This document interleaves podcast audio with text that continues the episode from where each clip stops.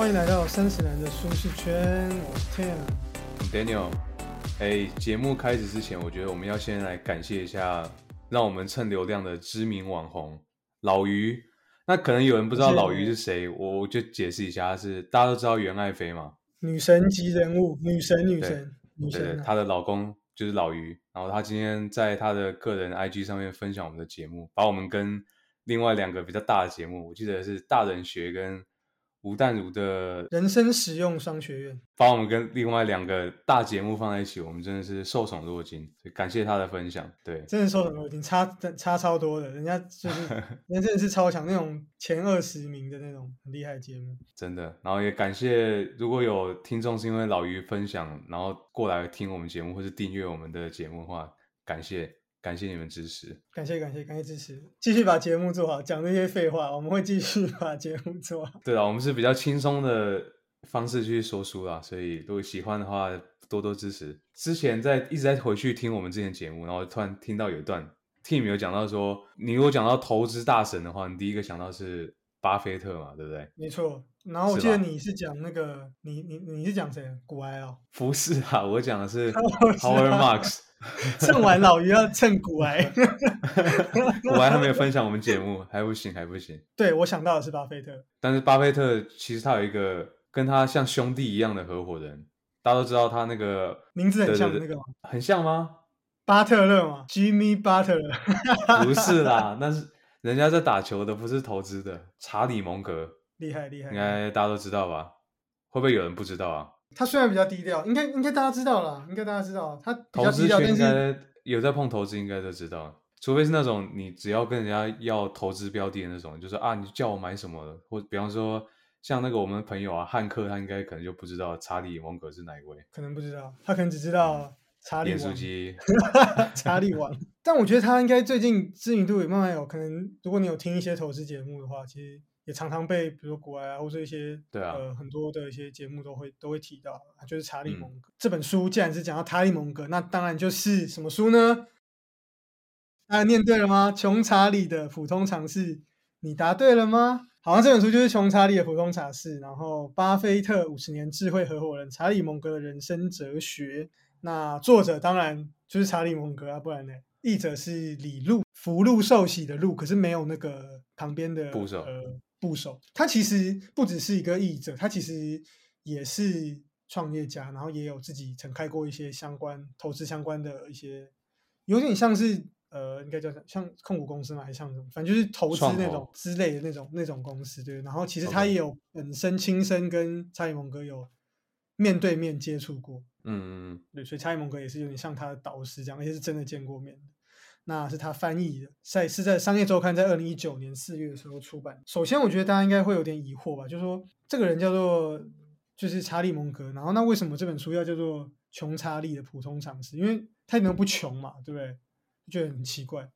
然后普通常识就是干嘛？这是在为什么？其实呢，主要原因是因为呢，这个查理蒙格呢，他非常的喜欢一位，他有个偶像啊，就是富兰克林，班杰明富兰克林，这个应该大家也都知道嘛，美国的呃很著名的政治家，然后发明家等等等等，一个算是也算是开国先贤啦。对，富兰克林，嗯他有一本有点像是他的自传吧，还是什么样的一个书籍，叫做《穷查理年鉴》。哦，是致敬他了。对，致敬致敬致敬，有点是致敬这个。然后富兰克林呢，他为什么要叫穷查理？因为他一直这个穷查理是他的笔名，虽然然后他用了这个笔名，然后出版了这个穷穷查理这个年鉴。他其实这本书叫年鉴嘛，然后就是讲了很有很多富兰克林的一些一些名言啊，还有他的一些关于天文地理的一些知识跟资讯是这样，所以他致敬了这本书。这本书呢，它收录了查理蒙格过去二十年来主要的一些公开的演讲。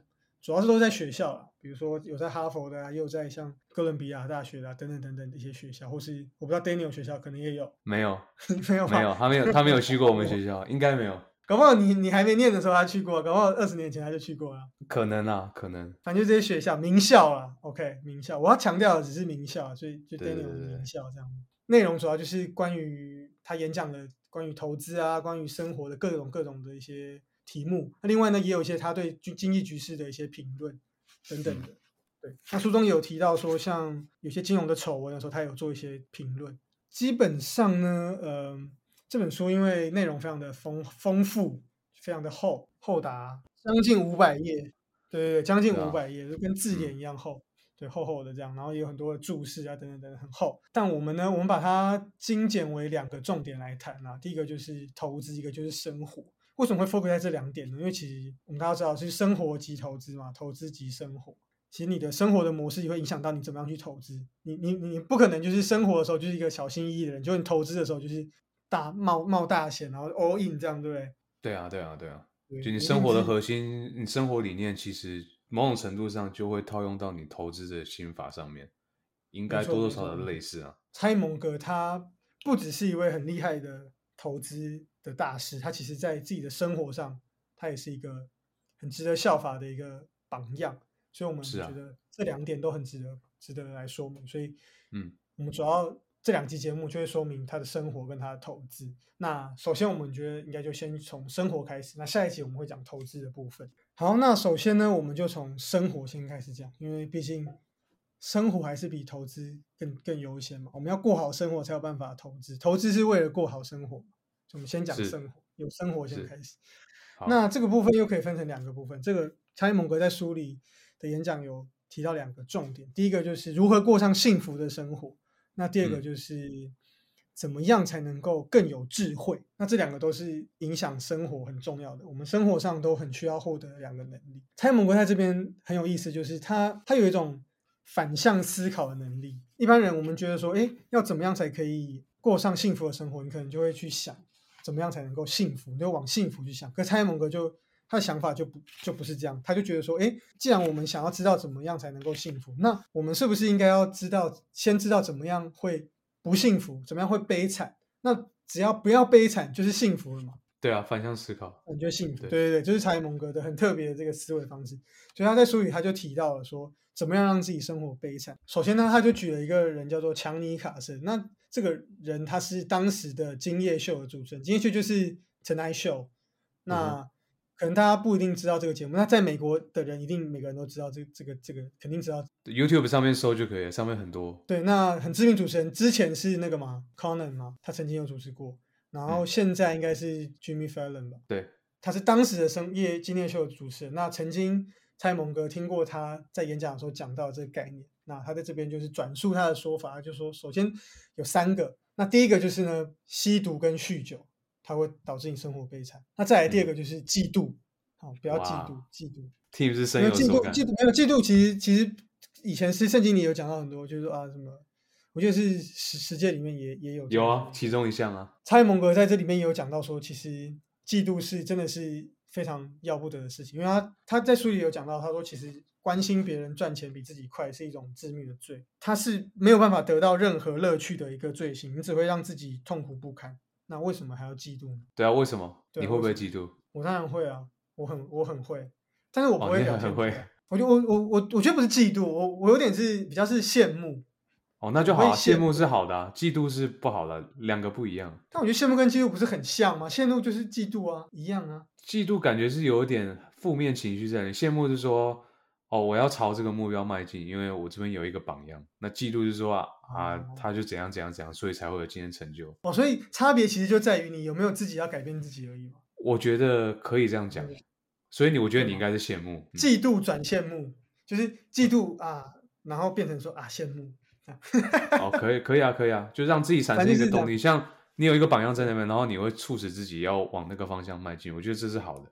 如果是嫉妒就比较不好，就是你一直在埋怨说啊，他就是比我好啊，怎样怎样的，或者说他有一些先天条件，他就是就赛道啊怎样，然后我就是运气比较不好，那这样没有做做改变，就像蒙格说的，你就是吃力不讨好，何必呢？对，所以嫉妒就是蛮要不得，而且就最我觉得最主要重点是你嫉妒别人不会让你变得更好，就是你你也不会因为这样就获得你要的东西。对对对对。嗯，那这是第二个，所以他觉得这样这个主持人说这样会不好。那再来第三个就是怨恨，怨恨其实就有点类似抱怨了。那其嗯实这也很直观啊，其实这都是其实基本上可以说这三个吸毒、酗酒，然后嫉妒跟怨恨，基本上就是说你如果是一个充满负能量的人，基本上你就不会你的生活就不会幸福了，大概是这样。对啊，，对啊，对啊，就生活周遭的万物，你都觉得跟你好像不 match，没错，不爽所以。就不行。这部分呢，其实查理蒙格他自己也有提出他自己的想法，他嗯阐述完这三个别人提到的重点之后，他自己也来阐述，好，那他是怎么怎么他的见解是什么？蔡某个自己觉得怎么样才可以让生活悲惨呢？那他也是用这种反着想的方式来想的。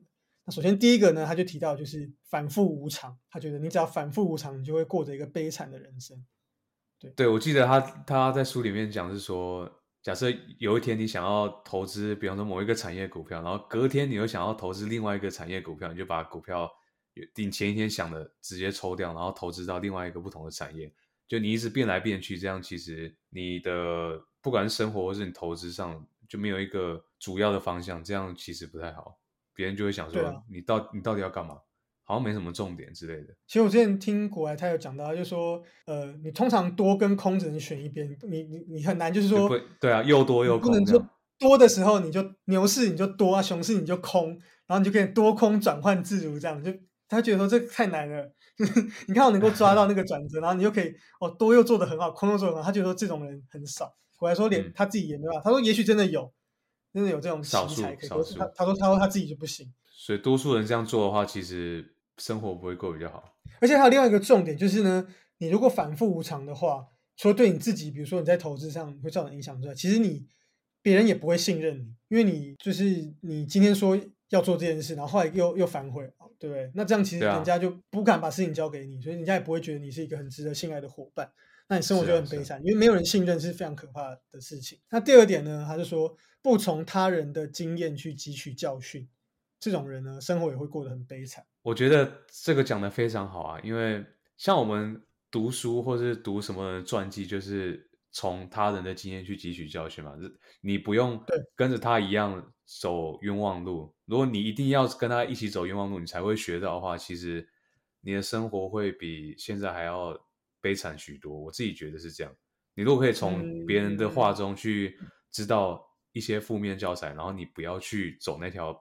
不应该走路，这样是对自己人生很有帮助的，可以省掉很多时间跟心力。就站在巨人的肩膀上嘛，对不对？对啊，对啊，站在巨人肩膀。那其实某种程度上，你要这样做，你的知识才有办法扩大。因为其实人没有办法思考自己不知道的事情，永远都靠自己的经验的话，你能思考的就很有局限性。这样子。那这边我就想到，我之前就我我之前有想过一个问题，就说不知道大家有没有看过那种刑警的片。都会有那种什么警校毕业的什么优等生，然后搭配一个那种什么老刑警，然后老刑警就会知识很丰富，就是他他可以解决一些稀奇古怪的事情，然后那种新的新的警校毕业的，他可能就是啊都要照着那个规则。理论派跟实战派，对不对？对，理论派跟实战派，对对对对对对对。然后我我我这我我之前就在想这两种的的差别，跟说大家就问大家说各自谁是怎么样？那我我觉得我自己是比较偏那种理论派，那种 book smart 那种。我不知道 Daniel 是比较偏那种。我觉得，我觉得我偏实战派，可能工作产业关系不一样吧。实战派我觉得比较实用，因为很多东西你遇到的时候，你会发现书上没有讲。像我昨天哎前天去看那个 Tough Gun 嘛，那个叫什么捍卫战士？捍卫战士，独行侠。阿汤哥在剧里面他就是他就是实战派，纯的实战派。他第二集去当一些年轻飞行员的教官的时候，他说。他拿一本很厚的书，说：“哎，这些交战守则你们应该都读到滚瓜烂熟。”然后下面精英就说：“嗯，还要讲讲这种屁话。”然后阿汤哥就把那一叠书直接丢到了垃圾桶。他说：“我们今天不讲这个，我直接用实战教你们。”所以阿汤哥就是那种实战的那种硬汉，这种硬汉。对对对，电影常常会有这种啊。不过如果在生活上的话，按照查理蒙格的说法，他会觉得他会建议。在这个之外，还是要能够吸取书本的知识，因为才办法汲取别人的经验。对对对对对，你不用选一个嘛，你可以你可以很懂实战，然后你又有理论基础去支持你的论点。像阿汤哥那个也是嘛，他也是大家都读了滚瓜烂熟之后，他才开始教那个，他也不不会说，哎，你们应该都没读吧？啊，我也没读，哈哈，然后他就他就开始说，我们也不错，我们来我们就来开开看吧。这样不不是这样，不是这样，绝对不。对他那时候是说，他是说，我相信你们都读过了，没关系。敌人也是，所以还是要背上这个，还是要背上原本的这东西。不是教大家不读书哦，还是要读书。不是不是不是不是，哎，不读书也可以听我们节目。不读书对，听我们节目，听我们节目也可以，也可以让你还能够获得一些我们的经验，对，各获得一点。好，好，那第三个就是呢，让失败打倒你，然后你就会你就一蹶不振。他说这样的话，你的人生也会陷入悲惨。哇，那其实我觉得就是没有办法坚持专一的人啦，基本上就不太会有成就。我觉得可以，我同意。基本上，如果你很容易就被挫折击倒，通常这种人都不会有什么成就，很 很很少听到有人什么他功成名就，然后就说没有哎，我就是失败了，我我我就不我就不做了，然后一直做到成功的，干 好像也没听过这样，通常都是说没关系，就失败就是百折不挠这样，没有听说过什么从哪里跌倒从哪里爬起来之类的，对对对，没有那种没有那种从那里跌倒就躺在那里，没然后就成功，没有这种事。对啊，那有点奇怪，不可能。对，所以基本上每一件事情都是会遇到很多挫折，你不可能每件事情，有些事情你可以，你就可以做一帆风顺，不可能。所以只有不让失败打倒你，你才能够生活才能够变好。所以如果你动不动就一蹶不振，动不动就觉得啊不行啊，那你就是生活就会很悲惨，因为你就得不到你想要的东西。Podcast 做两三集，然后发现点击率只有二十，然后啊我不做了。或说看到显书机店没有开就一蹶不振，这样不行，你就要等等等等到哎开了，对，就终于有天开了，你就去买来吃。为什么又是讲又是汉克？就是汉克汉克。上次开了我就跟他讲，我就拍给他说，哎，显书机店开了，他就很开心。哦，然后没有开就一蹶不振，工作都没有活力。没有，他没有一蹶不振，他在等他开。对哦，OK OK OK。汉克的这个耐心，对，坚持专业就是要吃那家咸酥鸡。然后最后一个呢，查理蒙哥提到就是不客观。如果你非常你没有办法做到客观的话，基本上你很非常主观，那你就很容易就会就会悲惨。可以理解啊，你就以自我为中心嘛，世界绕着你转，就你就是世界的核心。然后你就会没有办法，你没没没办法站在别人的角度去去思考。那以上四点呢，就是查理蒙格认为的，怎么让生活悲惨的，就是反复无常，然后不从别人的经验学教训。被一被遇到失败，你就一蹶不振。还有就是不客观，这四件事情，如果你你能能全部做到，表证你就会生活过得很悲惨。所以如果你要怎么让自己生活幸福，你就是不要去做这四件事。OK，好，那再来呢？他也提到工作，因为工作其实也是影响幸福的一一大重点。那他也为年轻人，就是我们这些年轻人啊，虽然我们三十岁了，还是觉得自己是年轻人，跟我们说，哎，那我们在工作中应该追求什么呢？那首先，第一，他提了三点建议。第一个就是呢，不要去卖自己不会购买的东西，不要兜售自己不会购买的东西。我是觉得说，可能跟跟大家的想法会有点不太一样。就是说，他的意思不是说你你不会买这个东西，你就不能卖，因为不然这样很奇怪啊。比如说，你如果是卖什么化学产品的，那你你也不会买啊。那可能是卖给什么 B to B 的，卖给人家公司的，你也不会买啊。那你就不能卖吗？不是这意思，不是这意思。对对对，不是这意思。我觉得蔡蒙哥意思应该是说。你不要卖那种，比如说很烂的东西，或者你自己都觉得这东西有问题的这个东西。我觉得是这个大概这样的意思。对他讲这句话，应该是 based on 他他说，如果你是潜在客户，就是消费者族群，但是你不会购买的东西的话，你就不要买这个东西。对，就比方说，我是我是想要买呃，比方说我想要买音响，然后我是一个需要音响的潜在消费族群，然后你就不要去卖一个很烂的音响。对。那应该是这个意思。就比如说，如果你要卖披萨，你就要卖好吃的披萨。哎，对对对对对对，就不要卖哪一家披萨。我不知道，好，我没说。就听众不要以为说啊，我又不吃披萨，所以你这个意思是说我就不能卖披萨？不，不是这个意思。是，如果有有一些哦不好吃的、偷工减料的，就不要买之类，这样类似这样的意思。不好吃的。没有偷工减，我偷工减料我不知道，但不好吃的应该哪几个字啊？炸鸡很好吃的那个店，炸鸡很好吃。哦哦哦，OK，三个字，三个字，三个字，很多家都三个字啊，我们不知道你说哪一家。大润发的披萨。那第二个呢，就是说不要为自己不尊敬或是不钦佩的人工作，很难呢。你有办法做到吗？我觉得这个就是应该怎么讲？这很运气，运气耶。但我觉得还还蛮重要，就是你去看你的主管，你你在这公司待久了，你就会变成他那个样子。所以是啊，如果你不想变成他，那你当然不是说立刻要离开，你可能就是你就知道说啊，那这边可能不能久待之类的。嗯，这个这个意思。而且你如果不尊敬这个人，你要怎么办法？你要你要怎么办法好好为他卖命呢？这其实也蛮也蛮奇怪的。这个还还算简单，我觉得更难的在下面，就是说只跟你喜欢的人共事。我觉得这个比第二点更难。对啊，因为这个更难更难控制啊，对啊。你不能选你的同事吗？对啊，那如果你的主管你很钦佩，可是你下面有一个同事很叽歪，然后你不喜欢他，你你还得跟他共事啊，就是对，所以我觉得我我觉得这个也不是说百分之百就是就说啊，干这个人不喜欢我，我就离开这公司，应该不是这意思啊，应该只是意思就是说，如果可以的话，就是尽量跟你喜欢的人共事。就跟你共事的人你都很喜欢，这样很好啊。如果有一两个不喜欢的，那也没有关系。对，或者说整体的环境啊，我觉得大概是像这样的这个感觉啊。对，所以这三点是关于工作的这部分。像我做 podcast，我就是跟喜欢的人共事啊，这个就没有什么问题啊。是哦，告 告白吗？或者 Daniel 告白？温馨收，还没有还没有收啊。还没收，还没收，还没讲完啊。好，那上面呢，我们讲的就是怎么样过上幸福的的生活。OK，那第二点呢，我们要讲怎么样才更有智慧。对好生活生活智生活智慧网怎么样才更有智慧？首先第一个呢，巴菲特在演讲里提到说，他觉得蒙格啊你应，该要啊，对蒙格一直讲成巴菲特，对不起。巴特好，蒙格巴特勒哈，吉米巴特勒呢，他讲，然后不是蒙格说要怎么样能够更有智慧，就是首先第一个就是要掌握各学科主要的理论模型。其实主要的就是说，因为查理蒙格觉得说，因为现在我们大家都是念单一的科系嘛，对，你是经济系啊，你是会计系啊，你是你是电机系，是对什么资讯系，你都是单一的科系。可是如果你只学那个科系的主要的理论，那就会变成说，你就会把这个理论套用在每一个事情上面，就很像你手上拿着锤子的话，就是你嗯只要看到钉子，你你你就想给它锤下去，整个世界都是钉子。对，都是钉子，你就想一直锤，这种感觉。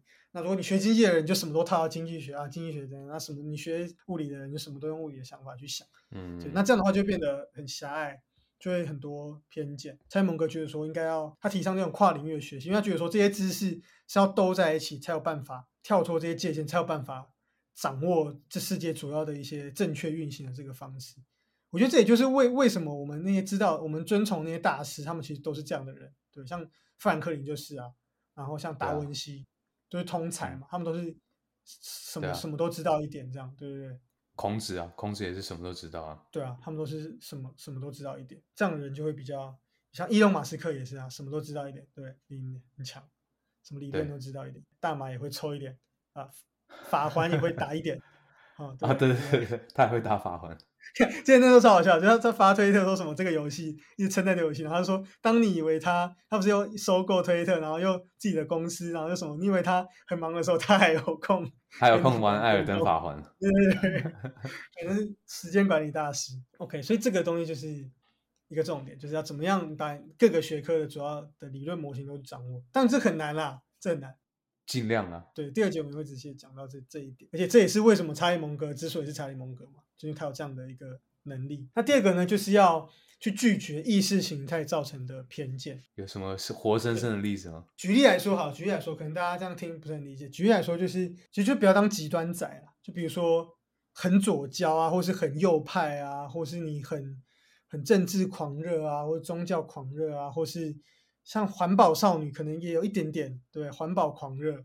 你说 How dare you 那个吗？对 How dare you 那个哦，同辈里，同辈里啊对小姐同同辈里。也有一点极端。对，普丁也是有一点极端，大俄罗斯对极端，像我们习大大也有点极端，然后复兴中国啊、有点极端，其实也是蛮重要。其实听你听投资的节目，他们也常会像国外就常常讲到，就不要当极端仔，因为投资就是最怕极端的，因为你只要一极端，你就你就很难做出很好的一个判断。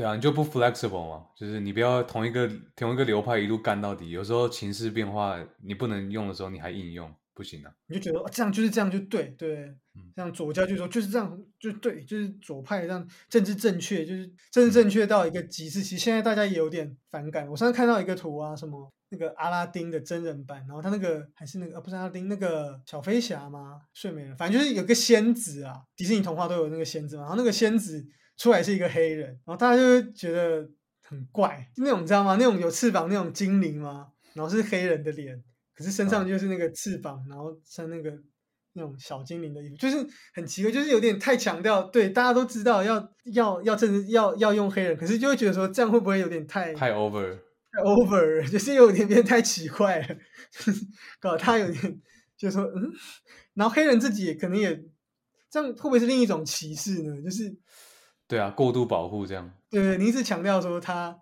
很很需要被保护，他是不是也是一种歧视呢？就觉得就是也蛮奇怪的。是啊，所以就是不要当极端仔。那这个是大概蔡蒙格他提出的怎么更有智慧的这个重点。那最后呢，其结论嘛，我们今天刚讲了，就是怎么样才可以幸福。再重复一次，不要吸毒，不要酗酒，然后不要嫉妒，不要怨恨，嗯然后不要反复无常，不要不从他人的经验汲取教训，然后也也不要因为失败就一蹶不振，然后也不要过于的主观。那在工作上呢，我们不要去卖自己不会购买的东西，就是不要卖烂东西，然后也不要为自己不尊敬的人工作，然后也尽量跟自己喜欢的人共事，你就会过得很嗯幸福。另外就是怎么样更有智慧呢？就是你要去掌握各学科主要的理论这个模型，去跨把这个打通这个思思考这些讲解。那再来就是呢，你也要拒绝就是太极端，对，没错，太蓝、太绿、太红、太白、太黑，好，不要太极端。OK，最后再讲一个，就我发现那个蒙格他是生日是一月一号，然后是一九哦一九几年，二四年一月一号出生的，所以哇，那他今年几岁了？九十八。哎，快一百，哎，看真的哎，看他快一百岁了，好屌哦！那这样巴菲特是不是也快一百岁？他也是九十几哦，我记得他小一点干点，超屌的。保养的很好。但我我要我要我要讲的不是这个，你怎么知道保养的很好？你又没看看过他，你搞不好现在是是是超爆老的。哦，那我再去看他，我开车应该就可以到他家四十五分钟就可以到他家，我去敲门好了。敲门啊，敲门聊一下。OK，好我要讲的不是这个，我要讲的不是这个，我要讲的是他蒙姐蒙哥是一月一号出生，所以蒙哥也是摩羯嗯座。你要意思是说你也是摩羯座，所以座摩羯座，对啊，就 shout out to 摩羯座。摩羯座。不是 OK 这样 OK，不是这样，不是。我只我的意思只是说，就是哎，不是，我要讲不是说我我是摩羯座，所以我跟他一样棒，不是。我要讲的是说，我看到他书里面很多的一些想法什么的，对，然后觉得说，哎、还蛮像摩羯座的，就是那种看他很有耐心啊，然后就是很一板一眼啊，然后很多事情他就很有他的一些坚持的这个，我觉得还蛮蛮像，嗯蛮像你的个性，就你也有一些你坚持的东西，然后你很有耐心。对，所以我希望我也跟可以跟查理蒙格一样，可以啦我可以，你还有这么多年可以发展，对不对？可以出一本穷提姆的普通常识。这是你的笔名吗？哎，你在编辑圈有笔名吗没有啊，编辑哪有笔名？编辑用本名啊，是作者才会有哦笔名。？OK OK OK，穷提姆然后就丹尼尔成五十年智慧合伙人，提姆的人生哲学啊，厉害了哈！大家敬请期待。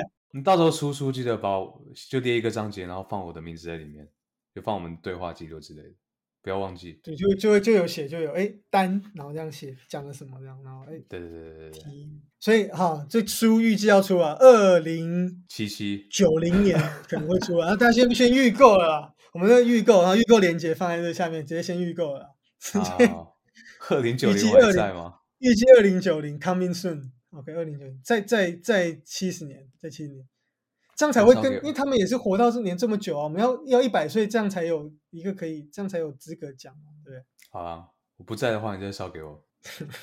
搞不好我先不在。好，好，这期节目就讲到这边啦。那喜欢我们的观众，欢迎到 Apple Podcast 还有 Spotify 给我们五星评价。对，如果你是第一次来听我们节目的话，那欢迎你到我们的 IG 私讯，或是直接在我们贴文下面留言。我们是不定期会 po 文，然后 po 一些跟生活相关的照片啊。因为呃，我最近蛮常出差，所以偶尔会发一些外地的照片，然后大家可以在下面留言聊天这样。不知道的人以为 Daniel 是导游啊，其实不是导游啊。我我真的觉得我有点像导游，一直一直到处跑，明天又要到处跑。那最后我们还是再次感谢老于，感谢袁爱飞的知名网红老于还有爱飞的分享，虽然爱飞没有分享，只是老于单单方面在分享。他会不爽啊，觉得说为什么我要一直被称为袁爱飞的丈夫？他觉得说会不会哦，没有，我现在都叫他老于啊，他自己是网红啊，对啊哦，现在袁袁爱妃现在是网红的老婆啊，哎，袁爱妃是不是有比较淡出啊？没有啊，还是有在演啊，有在演戏啊。啊，sorry，这边剪掉。好，那我们下次见了，拜拜。拜拜。